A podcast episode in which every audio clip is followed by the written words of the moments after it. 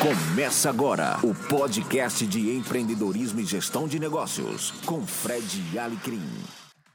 16 graus na capital paulista, muito frio para um nordestino, mas nada melhor do que a companhia de amigos para trazer calor, pelo menos aquele que eu, que eu considero o melhor do, do calor, o calor humano. Estou aqui com o meu grande amigo, Caio Camargo, do Falando de Varejo. E aí, Caio, beleza?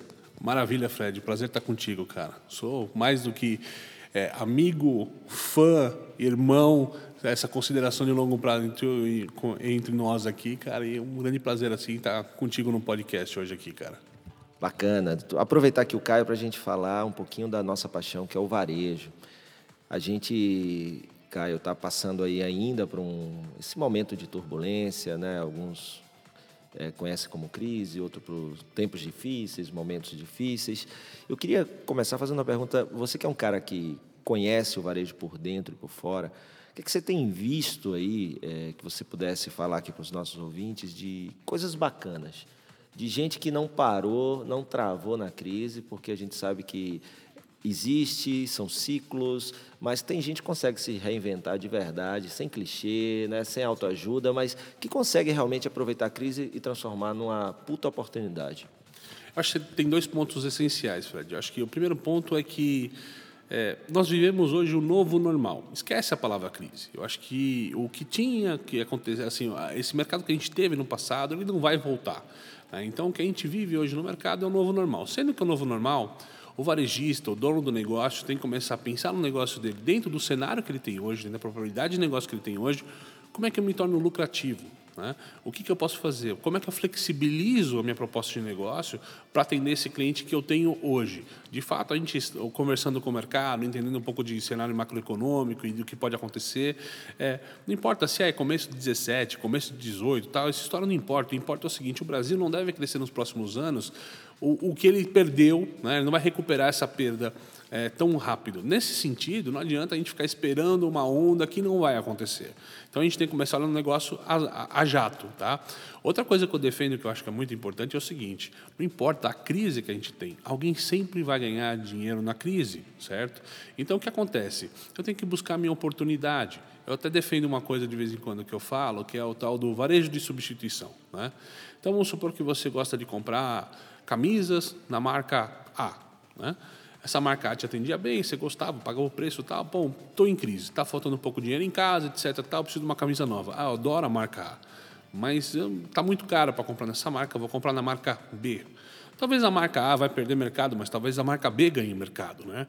É um fenômeno grande que está acontecendo no Brasil hoje sobre é, de gente que ganha dinheiro na crise, né, que vê oportunidade. Você vê o atacarejo, por exemplo, é um cenário no Brasil que está acontecendo. Né?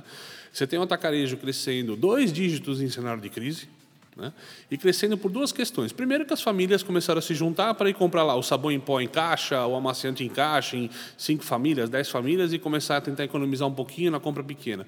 E você tem um pequeno empresário que hoje está indo lá comprar para abastecer a loja dele no atacarejo e não no distribuidor. O que eu acho é o seguinte: a gente tem que tentar, em tempos de crise, olhar o negócio de maneira diferente. Né? Uma coisa, outra coisa que eu defendo que é a brincadeira do pós-crise, né? Imagina que caiu uma bomba certo? Nós estamos no período depois da bomba, certo? Nesse período depois da bomba, você vai ter diferentes pessoas. Tem aqueles que, infelizmente, morreram com a bomba. Você tem aqueles que vão passar por um bom período de UTI até poder se recuperar. E é o que a gente vê o pessoal em recuperação, etc., reestruturando. Você tem aquele pessoal que está ainda de muletinha já começando a andar. E tem aqueles que se prepararam um pouquinho mais, ficaram no bunker quando viu que a, bomba ia cair, acabou lá, poucos cortes ou quase nada, esses caras estão saindo. Então, assim, a crise aconteceu, mas a crise agora a gente tem que começar a se flexibilizar e mudar em cima dela. Bacana quando você fala em, em novo normal, quando você fala em, em, nesse cenário, eu tenho um mantra, você sabe muito bem, a gente já dividiu o palco aí várias vezes, que movimento gera movimento. Então, nessa fase é, pós-crise, esse novo normal, aumenta as chances de sobrevivência e de voltar a crescer quem se movimenta na direção certa. É, porque o, o, o, que eu imagino, que eu tenho visto muito, Caio, na, nas minhas andanças, conversas com alguns empresários e tudo, é que as pessoas não estão fazendo as perguntas certas, por não fazer as perguntas certas, elas acabam não buscando as respostas que poderiam ajudar o negócio. Por exemplo, você vai para uma reunião durante uma hora e fica discutindo o cenário. Não dá mais para ficar reclamando da crise, não dá mais para ficar com drama. A crise está aí, ou esteve aí, é, existe um novo cenário que você chama novo normal, que eu acho muito bacana. A pergunta que não quer calar é: como nós vamos ganhar dinheiro nesse novo cenário? Né? E como vamos continuar ganhando dinheiro? Então, se você passa uma hora discutindo isso, talvez até você encontre algumas alternativas. Agora, ficar só dizendo que o governo isso, que o, cliente não está comprando, que é o concorrente, porque você começa a ver ameaça em tudo que é lugar, né? Você começa a ter raiva do concorrente, começa a ter raiva do funcionário, começa o funcionário a ter raiva do chefe, é, e por aí vai. Então, diminuir esse ambiente hostil dentro das empresas, é, na hora que você direciona o olhar para buscar através da pergunta correta, a resposta que pode ajudar o negócio. Então, eu acho que faz todo sentido, né? O, o olhar, poxa, tem gente que não caiu a ficha ainda do que está acontecendo, né? E tem, e tem, um ponto que eu acho que é importante, né? É, e eu defendo bastante, falando especificamente de varejo, né? O varejo brasileiro ele não é produtivo. Né? Então, assim, o varejo nunca precisou ser produtivo, esse é o fato. A gente passou um tempo de bonança ali, que todo mundo ganhou um bom dinheiro e teve bastante lucro, com uma economia fomentada, onde o consumidor estava comprando vorazmente, de qualquer maneira, é, sem nenhum tipo de pensar como é que eu estava comprando e por que eu estou comprando e quanto eu estou gastando. Né? E esse cenário mudou para esse novo normal. Bom, a gente precisa ser produtivo agora, Fred.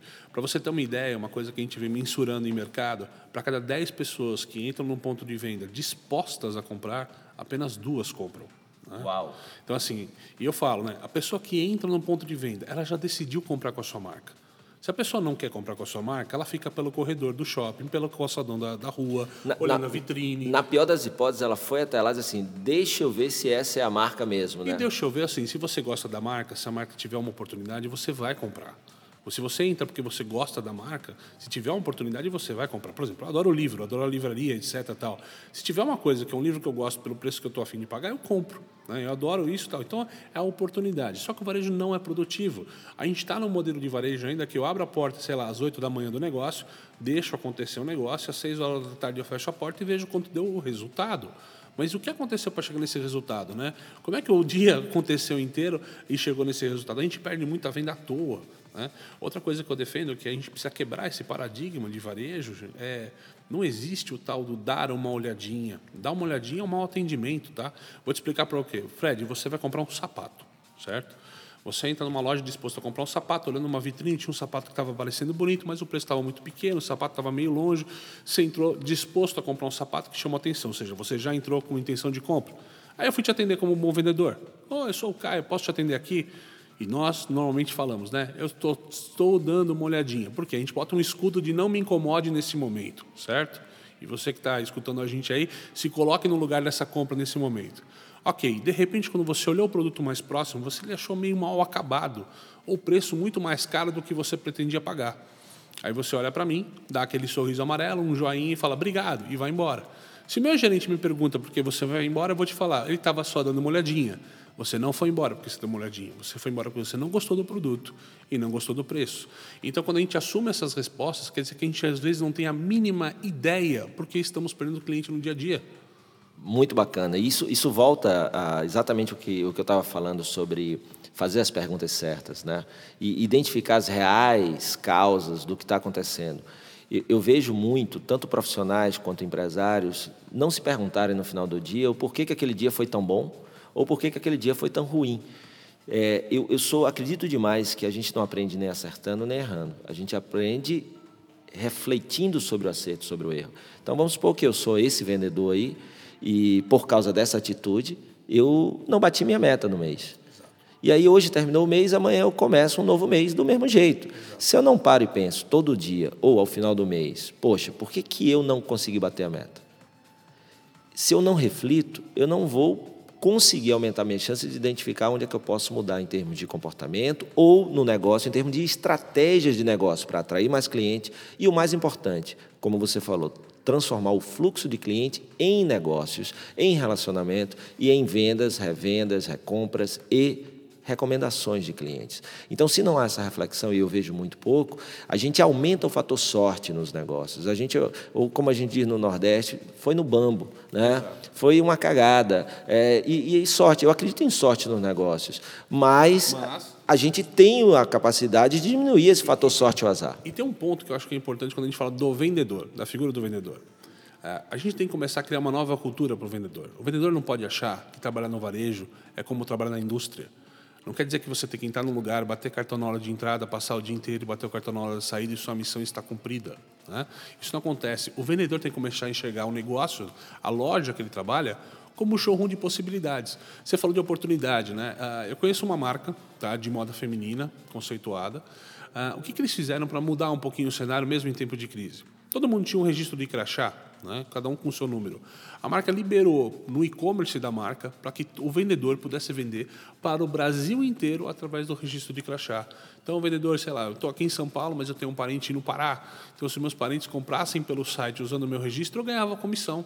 Então, você deixa de ter aquela loja aquele espaço, aquela, aquele quadrilátero fechado dentro do shopping, dentro do calçador comercial, para aquilo ser apenas um showroom físico. Né?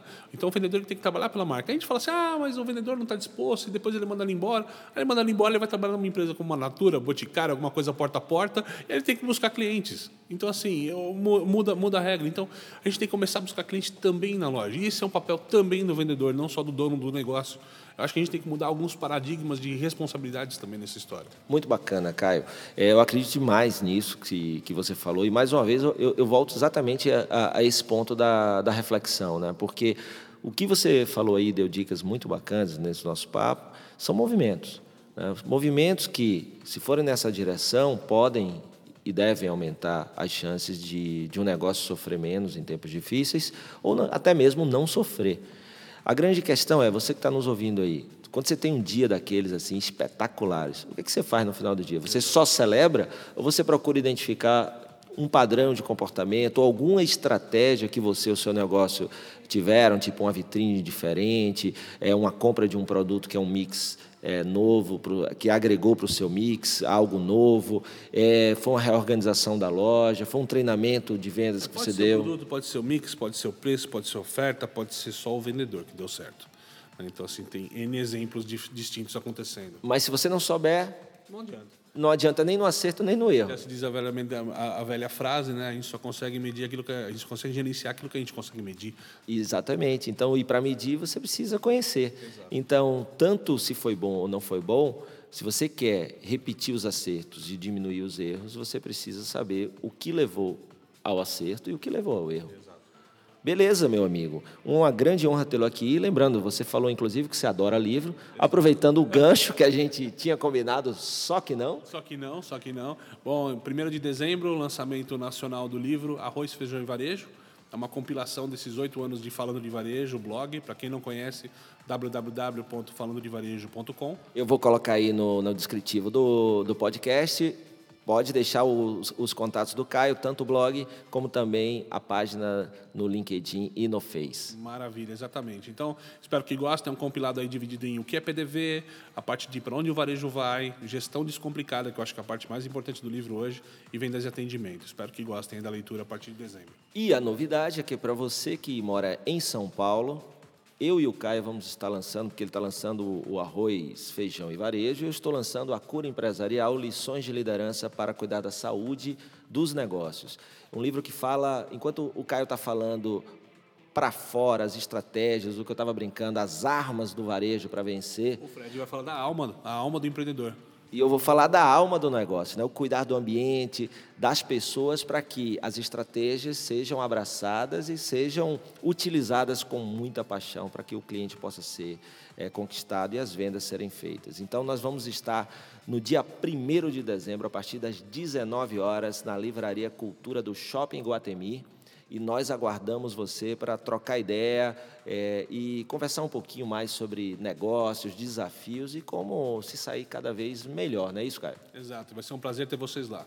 Valeu! Se você gosta desse podcast e do conteúdo que eu posto aqui, não se esqueça de ir lá no soundcloud.com.br Fred Alecrim e assinar o podcast para não perder nenhum episódio.